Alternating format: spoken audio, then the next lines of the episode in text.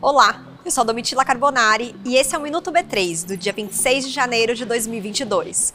Confira agora o que aconteceu de mais importante na Bolsa do Brasil. Hoje a gente te conta quais foram as cinco empresas listadas no exterior que os brasileiros mais investiram no ano passado através dos BDRs. A primeira foi a Tesla, empresa de automóveis e armazenamento de energia. A companhia correspondeu a mais de 18% de todos os BDRs negociados daqui na B3 em 2021. As outras empresas do ranking são todas do ramo de tecnologia. O Mercado Livre teve quase 12% do volume total de BDRs. A companhia argentina foi seguida pela Apple e pela Alphabet, que é a empresa detentora do Google. A Amazon fecha esse top 5. Essas três companhias tiveram cerca de 4% do total cada. O BDR permite que o investidor pessoa física do Brasil invista em empresas listadas no exterior, sem precisar ter conta lá fora.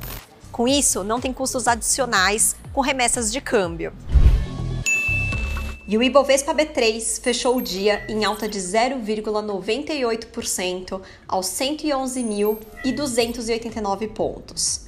A empresa que teve o melhor desempenho do dia foi o Grupo Soma, com alta de 9,72% e o dólar e o euro caíram em relação a ontem.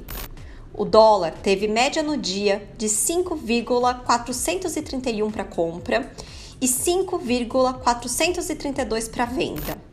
Já o euro teve média de 6,127 para compra e 6,128 para venda. O Minuto B3 vai ao ar de segunda a sexta-feira no B3Cast, nosso canal de podcast disponível nas principais plataformas, nas nossas redes sociais e na tvb3.com.br. Boa noite, bons negócios e até amanhã!